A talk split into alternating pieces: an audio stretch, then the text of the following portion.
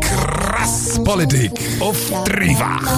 Was ist los in dieser verdammten Stadt Dänemark? Auf diese Antwort habe ich mich den ganzen Sonntag schon gefreut. Zum Beispiel. Krass Politik. Ich hab's durch. Krass Politik auf dreifach. In Luzern findet am 28. Juni der zweite Wahlgang für den Luzerner Stadtrat statt.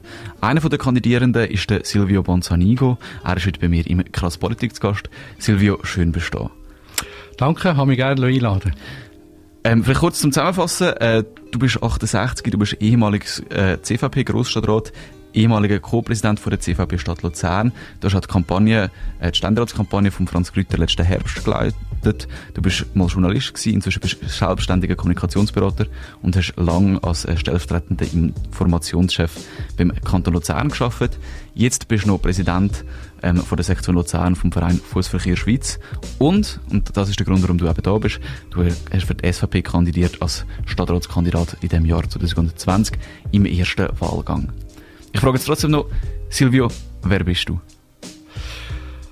Wer ich bin? Ich bin jemand, der interessiert ist an Film. Ich will immer genau und selber schauen, wenn mir irgendwelche Sachverhalte zugetragen werden. Als, als junger Bursch bin ich mit meiner jetzigen Frau bin ich in die Sowjetunion gereist. Ich wollte schauen, wie die Zustände sind ob sie so sind, wie sie geschildert sind. Ich wollte möglichst viel selber machen. Heute habe ich meine am TÜV repariert und am Morgen sechs Stunden lang von den Fünfen weg meine Flyer in Litau austragen. Ich wollte möglichst viel selber in meinem Leben machen. Du hast jahrelang eben bist für die CVP aktiv gewesen, wir haben es gehört. Du hast jetzt aber für die SVP für den Stadtrat kandidiert. Warum hast du kandidiert? Das ist eine Kampagne von Franz Grüter gekommen. Franz Grüter und ich haben uns dann gefragt, ja, was läuft in der Stadt? Hat die Stadtpartei eine Kandidatur, die valid ist? Wir sind beide zum Schluss gekommen, das ist nicht der Fall. Ich selber habe mit jemandem, der in Frage gekommen wäre, als einziger zwei Gespräche geführt. Die sind ergebnislos gewesen und dann haben Franz und ich uns überlegt, ja, wäre allenfalls eine Möglichkeit, dass du aus seiner Sicht, das wäre ich gewesen, würde kandidieren. Ich habe mir das überlegt und dazu gesagt. Also es ist so ein eine Kandidatur aus Not gewesen, weil man niemand anders hatte. Sagst du jetzt gerade? Das kann man wahrscheinlich von der Partei her so sagen. Ich habe das Exekutivmandat immer interessant gefunden in der Stadt, wo ich seit Geburt eigentlich außer paar Aufenthalte und Studienzeit in Zürich immer lebe. Da kann man viel gestalten. Ich hätte das gern gemacht. Wir reden ein bisschen über deine Art, Politik zu machen, weil ich finde die sehr, sehr spannend. Ähm, es scheint dir sehr wichtig zu sein, als sportlich überzukommen. Auf deiner Webseite ähm, findet man unter dem Bereich Persönliches noch viel, viel verschiedene Sachen. Das erste, was man sieht, ist ein Bild von dir, äh, wo du am Badminton spielen bist. Darunter äh, die Be Bezeichnung zielsicher und schlagfertig. Ähm, weiter unten findet sich zum Beispiel ein 30-sekündiges Video von dir, wie man dich beim Balancieren sieht, im Fitness. Ähm, daneben steht, dein physische Lebensalter nach einem Fitnesstest ist 52. Weiter unten finden sich noch weitere Videos von dir im Fitness am Trainieren, hinterlegt bisschen mit Dubstep-Musik. Warum ist dir so wichtig, deine sportliche Seite zu zeigen? Sport hat mich immer interessiert. Ich habe in den älteren Jugendjahren, das heisst zwischen 16 und 20, habe ich drei Sportarten nebeneinander betrieben. Das war Eishockey, Handball und Fußball. Und nebenzu hat man auch noch in die Schule gehen. Sport hat mich weiter interessiert, auch in späteren Jahren. Ich spiele Badminton, gehe gerne ins Berg. Und wenn man das dazu darf zählen, ich fahre auch gerne TÜV. Aber das ist doch untypisch für Politiker, dass man seine sportliche Seite so stark hervorhebt. Gut, das hat mit meinem Alter zu tun. Das ist natürlich ein Aufschrei gewesen, wo man dann gehört hat, dass der Pensionär sich noch für Politik interessiert. Und das ist klar auch die Absicht gewesen, dass ich äh, von der Fitness her, wenigstens von der physischen Fitness her, durchaus mit Jüngeren mag mithalten. Also du wolltest ein Argument vorwegnehmen, dass du zu alt bist für das Amt? Das kann man durchaus so sagen, ja. Ähm, auf deiner Webseite führst du auch ein Interview mit dir selber, wo man, ich glaube, nicht ganz ernst zu nehmen ist, sondern auch so ein bisschen humorvoll soll sein. Dort sind auch äh, ein paar sehr humorvolle Antworten drin enthalten, ich finde. Äh, zum Beispiel die Frage, was bedeutet für dich Geld? Deine Antwort darauf ist, neben dem Rad und dem Selfie-Stick ist bestimmt eine der bedeutenderen Errungenschaften. Oder auch, welches ist dein Traumberuf als Kind? Deine Antwort, Prinz, wegen der Prinzessinnen. Ist dir wichtig, als humorvoll zu gelten?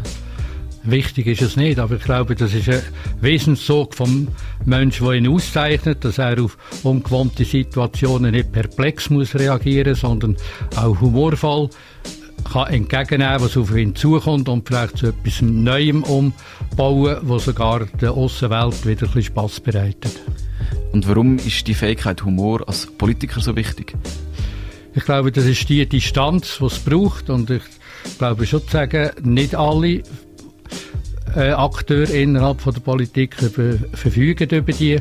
Ohne Distanz macht man, glaube ich, keine Politik, die fürs Gemeinwohl wirklich dienlich ist und, und auch nicht, wo auf Zukunft hin irgendwo wo etwas Sinnvolles verspricht. Auf deiner Webseite, wir es vorher schon gesagt, ist eben das Interview mit dir selber, wo, wo glaube ich, auch mit einem Augenzwinkern zu verstehen ist.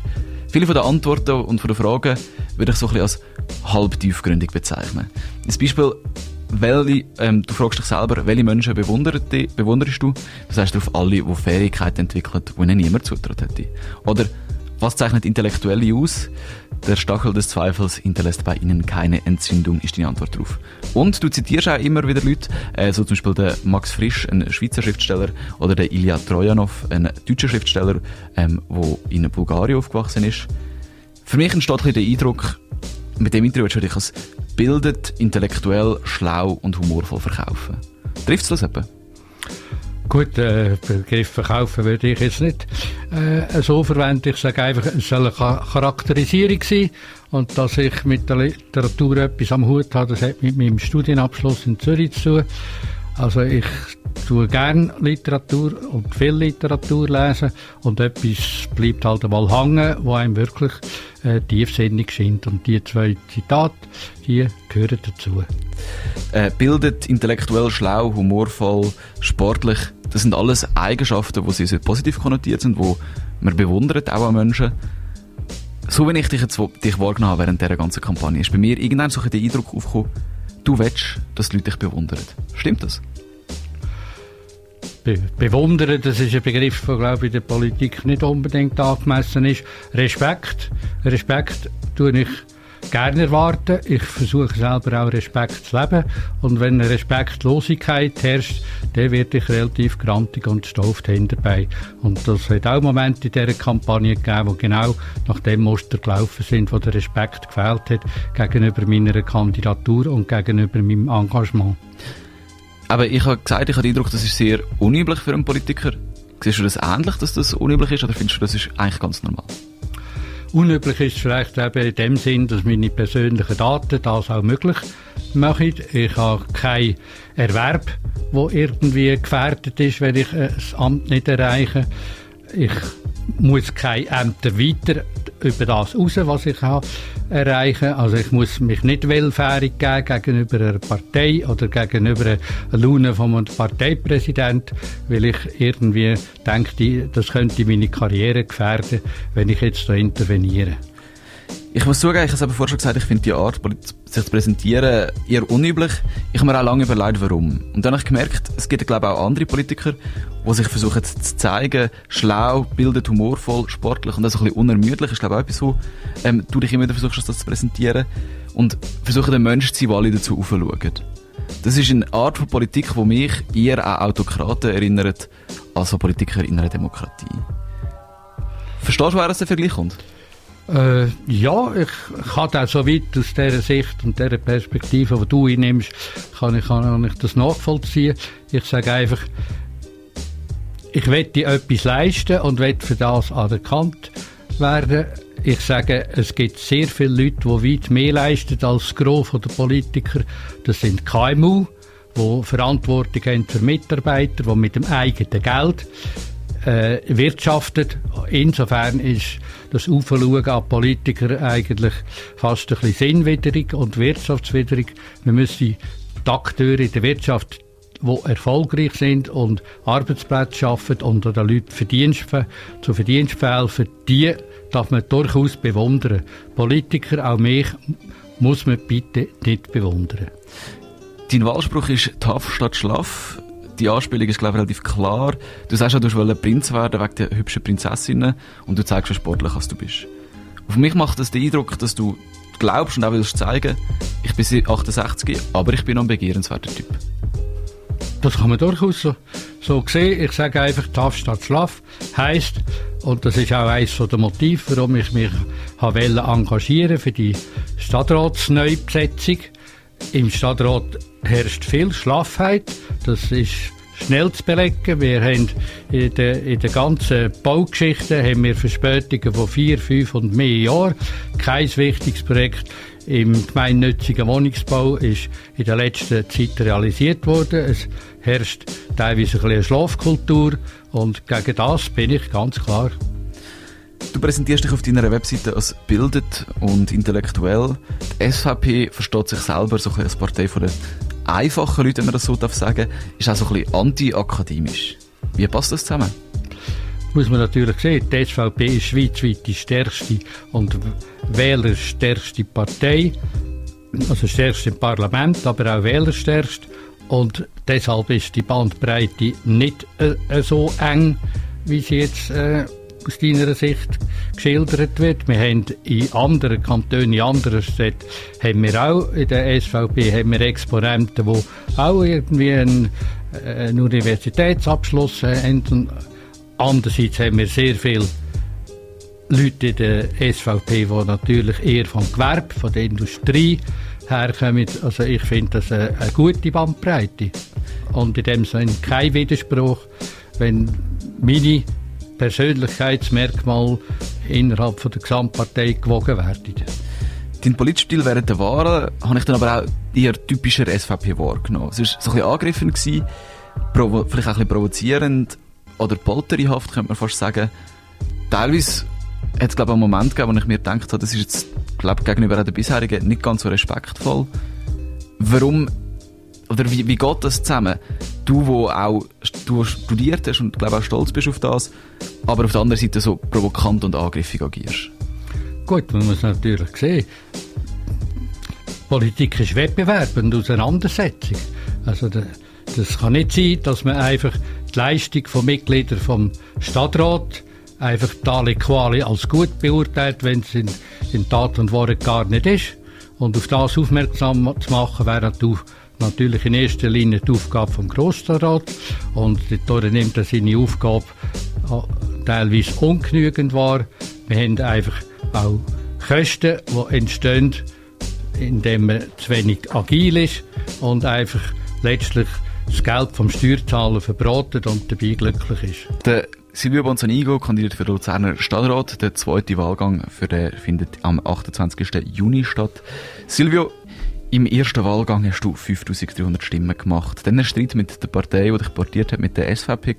Du trittst jetzt ohne Partei an und das alles hat auch für sehr viel Kontroverse gesorgt.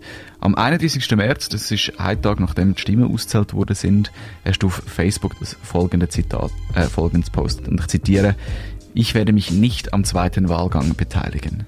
Am gleichen Tag hast du die Liste Chance Litarius Bühli gereicht, wo dich portiert für den zweiten Wahlgang. Was ist da passiert? Er meint, du sagst am gleichen Tag das eine und machst das andere. Gut, wir können jetzt noch, noch ein bisschen zurückspulen. Wir schauen mal den ersten Wahlgang an. Also ich bin für die SVP der Kandidat und es war natürlich immer klar gewesen, dass ich im ersten Wahlgang nicht gewählt werde. Also hat man sich schon in der Vorwoche mit dem zweiten Wahlgang beschäftigt. Das heißt, die Partei hat schlauerweise gesagt, wir uns über den zweiten Wahlgang wir uns unterhalten. Und zwar in den nächsten Wochen. Warum das so dringend hat sein, äh, ist mir nicht ganz klar geworden. Und das muss man jetzt wirklich da sehr deutlich sagen. Der Entscheid über die Teilnahme vom zweiten Wahlgang, der steht ordentlicherweise der Mitgliederversammlung zu. Die Mitgliederversammlung wegen Corona hat nicht können stattfinden. Andere Parteien haben das schlau gehandhabt. Sie haben eine Mitgliederumfrage schriftlich gemacht oder sie haben ein Online-Voting gemacht. Die SVP hat da nicht grosse Arbeit machen und hat gesagt, ja, das tut einfach die Parteileitung entscheiden. Die Statuten gestattet das zwar, aber das ist natürlich gegenüber den Mitgliedern ist das ein unhaltbare, ein unhaltbarer Vorgang. Gut. Also die SVP, Parteileitung hat entschieden, den Bonzanigo nicht mehr in den zweiten Wahlgang schicken. Das ist zu dem Moment, wo du aber die Liste eingereicht Ja, hast, noch genau. nicht klar gewesen. Weil ich habe auf zwei Listen kandidiert. Im ersten Wahlgang, die eine die ist die Chance Litau Rispil gsi und die Hauptliste ist natürlich klar die SVP gsi. Warum jetzt der Entscheid, dass die SVP mich nicht mehr portiert, auch eine Auswirkung soll haben für die andere Liste, das ist mir nicht einsichtig gsi und darum ist die eingereicht worden, weil mit meinen Hauptunterzeichnern habe ich mich geeinigt, dass wir am zweiten Wahlgang werden teilnehmen über meine Kandidatur. Aber du hast am gleichen Tag auf Facebook gepostet, ähm, dass du nicht mehr wirst im Teil Ich werde nicht mehr teilnehmen als Kandidat von der SVP. Das ist vielleicht äh, ein bisschen schnell gegangen, aber das ist genau die Meinung gewesen. Sind wir mal ehrlich, du hast eigentlich realistischerweise gesehen keine Chance im zweiten Wahlgang gewählt zu werden. Du bist 5200 Stimmen hinter dem schlechtest gewählten Stadtrat, das ist der Martin Merki, 3600 Stimmen hinter dem Manuela Jost, der den fünften Platz beleidigt hat. Warum trittst du denn einen an, wenn du eigentlich sowieso keine Chance hast? Das ist eine Lebensphilosophie. Und zwar im Sinn von, wenn man etwas richtig findet, dann soll man es machen, auch wenn die Chancen nicht allzu groß sind. Und das ist genau der Entscheid für die Chance Litau Rispil einzustehen. Ich habe verschiedene Mal Gelegenheit gehabt, die Situation von Litau und Rispil darzustellen. Hat das im ersten Wahlgang können, hat das im zweiten Wahlgang können. Ich finde nach wie vor, da ist aus dem Fusionsvertrag von 2010 ist einfach Litau Rüsbühl als Verlierer daraus gegangen. Ich rede mit vielen Leuten dort. Wenn man sie fragt, zwei Drittel bis drei Viertel sagen, der Entscheid ist falsch gewesen. Und an dem ist wesentlich die zehnjährige Politik vom Stadtrat schuld, dass die heute so urteilen. Ähm, du hast eben im ersten Wahlgang für die SVP kandidiert, sie hat dich jetzt nicht mehr partiert. Ich habe im Vorgang zu dem Gespräch noch mit dem Dieter Haller, dem Präsident der SVP Stadt Luzern, geredet und er hat Folgendes gesagt. Zitat, er hat in der Vorwoche noch vor der Wahlen mit dir telefoniert und dort habe dir abgemacht, dass es deine Idee gewesen, wenn du weniger, äh, wenn du mehr als 4600 Stimmen hinter dem schlecht gewähltesten ähm, Stadtrat liegst, dann trittst du im zweiten Wahlgang nicht mehr an und egal was aus dieser ähm, Parteileitungssitzung, wo dann am Dienstag nach der Wahl stattgefunden hat, wo entschieden wurde, dass du nicht mehr antrittst, dass du ähm, den Entscheid wirst akzeptieren. Das stimmt offensichtlicherweise nicht. Gut, das, das, da das Rechenbeispiel, das ist korrekt, das habe ich eingebracht als, als mögliche, das muss ich sagen, als, als mögliche äh, Eleva äh, als Entscheid, Entscheidfinder für den zweiten Wahlgang. Gleichzeitig muss man sagen, im 2011 ist der Rolf Herbert Schwiler mit deutlich weniger Stimmen für den zweiten Wahlgang von der Partei nominiert worden. Also es ist überhaupt nicht klar gewesen, warum man da den zweiten Wahlgang einfach diskussionlos soll, soll abschreiben. Und gleichzeitig habe ich immer verlangt, dass ich an dieser Parteileitungssitzung, wo der Entscheid fällt, dass ich an dieser teilnehme. Das ist mir verweigert worden und von dort weg ist natürlich das Vertrauen von meiner Seite her in die Arbeit von der Parteileitung zerstört gewesen. Ich werde so nicht mehr viel länger ausdiskutieren, weil es da recht oder nicht, das können wir auch nicht beurteilen. Der Dieter Haller sagt einfach dazu, du sagst an die Parteileitungssitzung eingeladen worden, sagst dann aber nicht gegangen, ähm, weil du gefunden hast, es sei für dich selber, weil du in der Corona-Risikogruppe bist. Nein, das also, Gefahr. Das, das ist eine blanke Lüge.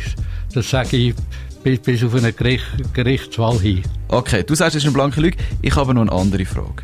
Mit deiner Kandidatur ziehst du wahrscheinlich Stimmen von der ähm, GLP-Kandidatin Manuela Jost und der CVP-Kandidatin Franziska Bizzi-Stauben weg. Während dem ersten Wahlgang hast du besonders Manuela Jost immer wieder so ein bisschen angegriffen und stark für ihre Arbeit kritisiert. Versuchst mit dieser Arbeit die Wahl von Manuela Jost zu verhindern? Nein, Manuela Jost wird gewählt von den Wählerinnen und Wählern, also sie wird von ihnen nicht gewählt. Es gibt etwa wahrscheinlich 50.000 Stimmberechtigte. Sie hat die Chance, all denen ihre Stimmen abzuholen. Wenn sie ungenügend Stimmen abholt, dann ist das nicht mein Verschulden. Und ich denke, wenn man Wettbewerb akzeptiert in der Politik, dann ist überhaupt nichts dagegen einzuwenden, wenn verschiedene Kandidaten im zweiten Wahlgang auftreten. Ich sage, Manuela Jost ist jemand, der zweimal die Chance gehabt hat, in dem Stadtrat etwas zu zeigen, da, dass sie es beherrscht. Aber ihr Projektmanagement ist miserabel.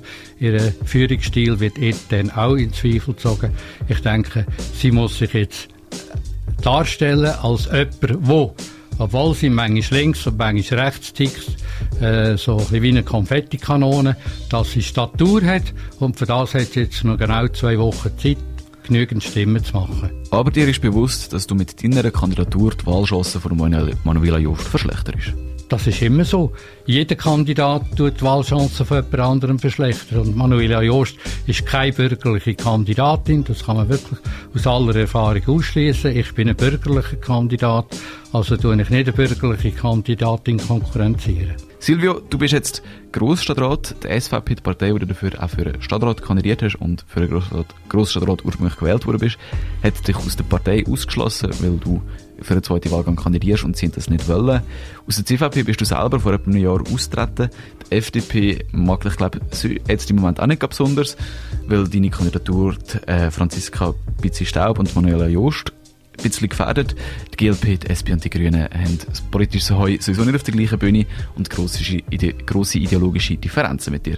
Kurz, du bist in einem Parlament und niemand wird wahrscheinlich mit dir zusammenarbeiten.